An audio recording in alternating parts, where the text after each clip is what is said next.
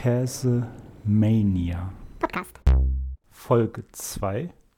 Alles Käse. So, ja, nun geht's los mit der ersten richtigen Folge. Und zwar, um mal die naheliegendste und drängendste Frage zu beantworten.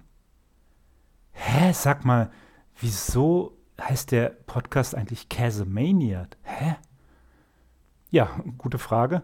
Ähm, ja, der Hintergrund ist eigentlich ganz einfach. Und zwar, ähm, ja, aus meiner Sicht ist Single sein Käse. Vor allen Dingen, wenn man lange Single ist. Und daher fand ich den Namen schon mal recht passend. Ja, hinzu kommt noch, dass ich auch sehr ge gerne Käse esse und vielleicht auch ein bisschen Käse spreche.